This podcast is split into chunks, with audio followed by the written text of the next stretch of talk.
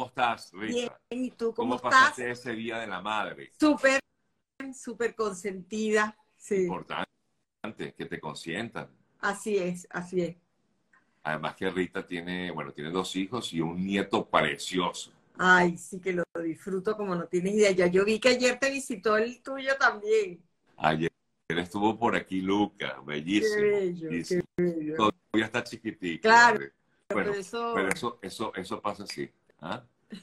sí, sí, Mira el carro. mira, aquí dicen, está muy viajera, sí, anda muy viajera, se la pasa viajando ahora. Sí, sí, no, pero en, ya estoy de vuelta, ya estoy de vuelta. Rita, me encanta el tema que escogiste para el día de hoy. Creo que va a ser muy importante para, para quienes nos ven, para muchas, sobre todo eh, que nos ven. Y digo muchas porque quieres dirigirte un poco más a la, a la mujer. Eh, pero igual, esto cabe para todos, ¿no? Sí. Enfrentamos situaciones incómodas, difíciles. Eh, ¿Cómo mantenerse feliz ante las circunstancias, Rita? Bueno, fíjate, yo quería que escogiéramos este tema porque, eh, como, sabemos, eh, la, situación, o, yo diría que todo lo que es nuestro bienestar, balance y salud mental, hoy en día se habla más abierto que antes. Siempre, siempre han existido problemas, ¿verdad? Y siempre la gente ha tenido sus padecimientos, pero hoy en día estamos como más informados de eso. Y en vista de que eso es tan importante para el bienestar de cualquier ser humano, en esta oportunidad queremos dedicárselo a las mujeres que tienen tanto, tantas funciones entre las que estar, sabe, ser madre, profesional, empresaria, emprendedora, eh, abuela, lo que sea. Pero además el título este que cargamos muchos de los que se conectan contigo, que es que además somos inmigrantes. Y como inmigrantes tenemos que vencer algunos retos que en nuestro entorno no teníamos. Entonces me encantó que, le dedicáramos un tiempo a la parte de cómo trabajamos eso de ser feliz, no importa por la circunstancia que estemos pasando.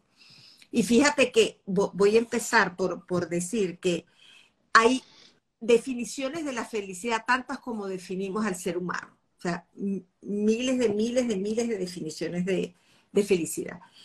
Pero hay una que está cogiendo mucha vigencia ahorita porque todos los investigadores, psicólogos, este, psiquiatras, neurólogos, tienen una preocupación colectiva, Sergio, y es que hoy en día nuestra sociedad, la humanidad sabe más, tiene acceso a más cosas, tiene em, facilidades a la mano, con un dedo puede hacer cualquier cosa, sin embargo, se ha incrementado la infelicidad, la depresión, la ansiedad, eh, los suicidios, todas esas cosas. Y eso está en la cabeza de ellos. ¿Qué nos está pasando? Porque el estrés no es nuevo. Se ha incrementado, eso sí, porque estamos más expuestos, tenemos más, más, más información, pero existía desde siempre. Y lo que los investigadores han llegado a la conclusión es que no estamos dedicando tiempo para la recuperación. Es decir, recovery time. Eh, ¿Qué debemos hacer nosotros? Porque siempre vamos a estar sometidos a estrés. La vida es una montaña rusa. Estás arriba, estás abajo, vuelves a subir. Y siempre tienes esas mariposas en el estómago. Pero ¿cómo te preparas tú en tu, en tu cuerpo para que te puedas recuperar y seguir con la misma energía, la misma ilusión, la misma esperanza? Entonces se ha desarrollado un término que a mí me encanta, ¿sabes? Aquí los americanos les encanta usar esos términos, que es el whole being, que es como un, una plenitud total, es lo que ellos definen como la felicidad, que tiene que ver con la persona integral, con el bienestar integral. Entonces ellos combinan esas dos cosas y dicen, ahí es donde tú alcanzas tu bienestar, eh, perdón, tu plenitud, es decir, estás pleno, estás lleno, estás estás conforme con lo que tienes y eso te hace feliz. La felicidad no es un destino, ¿verdad? Es un estado que tú trabajas. Es decir, eso no es que, mira, ya, o sea, ahorré, ya llevo tres mil, llevo cuatro mil, cinco mil, voy a tener carro en mi vida, compro el carro, en ese momento hay como una alegría, una sensación de logro, algo que es momentáneo, pero al siguiente día ese carro ya es otro entonces hay como una caída, ¿verdad? Tú dices, ok, ahora quisiera tener una casa. Entonces la felicidad, si lo ponemos como un destino, a lo que lleguemos ahí sentimos, bueno, ¿ahora qué? No, la felicidad es un estado en que nosotros vamos a trabajar todos los días. Y fíjate que la definición de esta de whole being y de plenitud significa que nosotros, los seres humanos, interactuamos en tres mundos todo el tiempo. Y ellos lo definen como el mundo de la mente, que es el mundo que tú te construyes, Sergio. Tú puedes tener ahí cosas muy lindas o puedes tener ideas y angustias que te echan a perder lo que es tu vida. Luego ellos hablan del mundo del, cuerpo. Es decir, para nosotros lograr todo lo que queremos, tenemos que cuidar este estuche que, traemos. ¿Y cómo lo cuidamos? Bueno, con ejercicio, con eh, meditación, con buena alimentación, ya eso lo sabemos. Y el tercer mundo con que nosotros interactuamos para lograr esa plenitud es el entorno. Y el entorno a veces lo controlamos o no lo controlamos, lo podemos construir, es decir, en el entorno está tu trabajo, está la casa donde vives, el país donde vives, etcétera, etcétera. Entonces él dice que cuando tú eh, eh, haces esa interacción en esa definición de esos tres mundos que además dos controlas tú perfectamente, que es la mente, y el cuidado de tu cuerpo. El tercero, que es el entorno, algunas cosas que controlas, algunas cosas que no controlas. Exacto. Pero te preparas para eso. Entonces, por eso yo ayer decía que iba a decir cinco aspectos que tenemos que trabajarnos. Y te voy a decir algo. Este, este, Pero cinco este aspectos que trabajar para lograr esa plenitud, Esa plenitud. Eso es, eso es, eso es perfecto. Y cuando hablo de él, hablo del doctor Talbel Shahar, que es un yo creo que tú lo has oído nombrar porque él es muy famoso, porque él fue profesor de Harvard y es egresado a Harvard. Pero fue el que tuvo las cátedras más grandes que tenían que ver con psicología positiva y la felicidad. Y él habla, fíjate, él habla de estar más feliz y no de ser feliz. Porque él dice que cada vez que tú logras en, ese, en esa plenitud mejorar tu estado de felicidad, es decir, hoy soy un poquito más feliz. Él dice, estás logrando cosas maravillosas en tu mente y en tu salud. Pero es que claro, si uno se pone a pensar bien, Rita, la felicidad plena no existe. O sea, uno no va a lograr siempre estar feliz.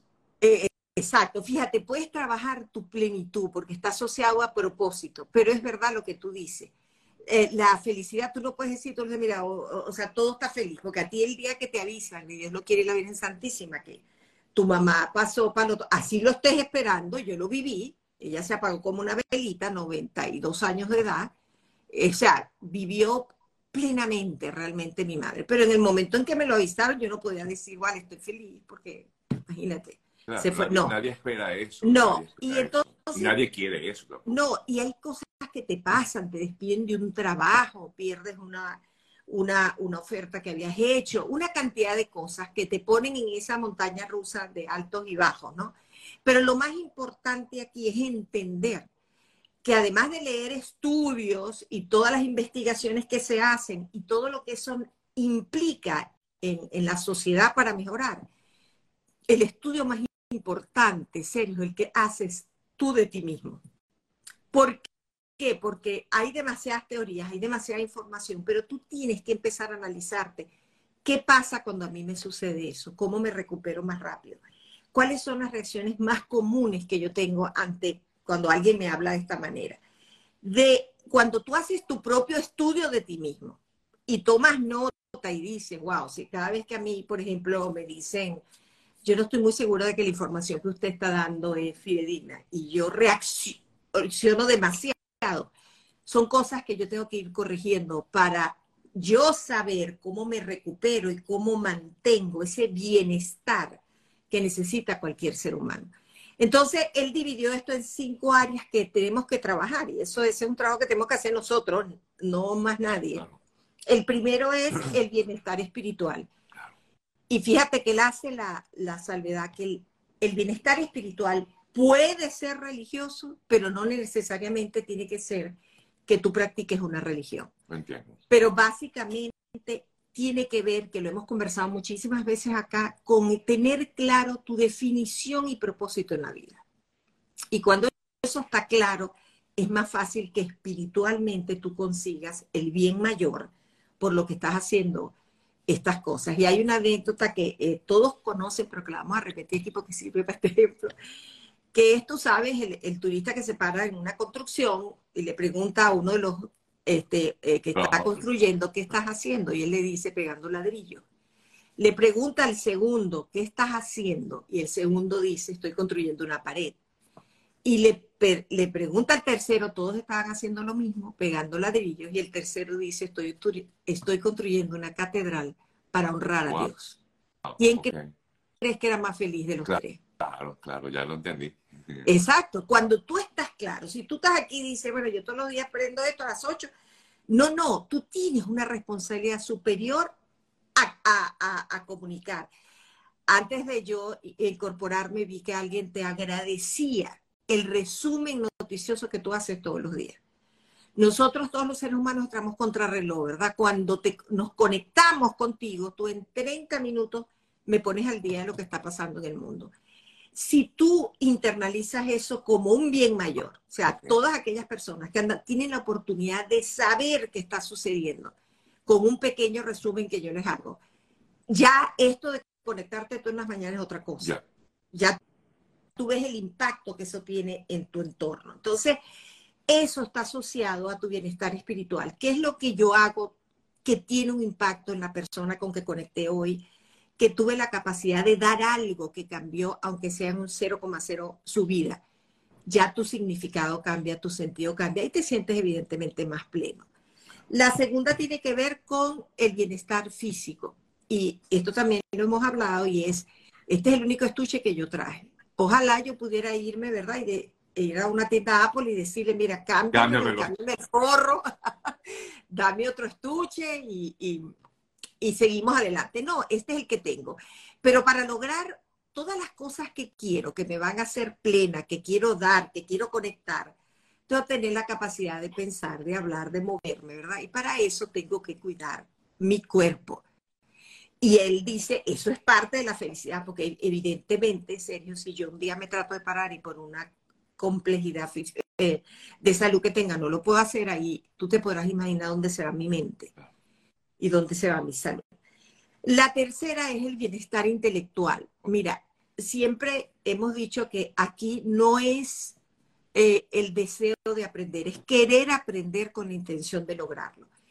Tenemos todas las oportunidades ahora de aprender cualquier cosa, de leer información, de sacar eh, este, especialidades, de entender qué significa la psicología positiva. Cualquier cosa. Y si tú no nutres esa mente, porque hablamos del ejercicio físico, pero la mente hay que ejercitarla. ¿Y cómo la ejercitamos? Hay lectura fabulosa, hay también este, eh, cursos que tomas y, fuerzas esa mente a decir, bueno, ahora, y no hay edad para eso, ahora tengo que aprender esto, déjame entender qué es esto de la inteligencia artificial, déjame entender qué es esto que está pasando. Cada vez que sometemos nuestra mente a aprendizaje, abrimos los ojos y al abrir los ojos sabemos más y al saber más, nos cuidamos mejor.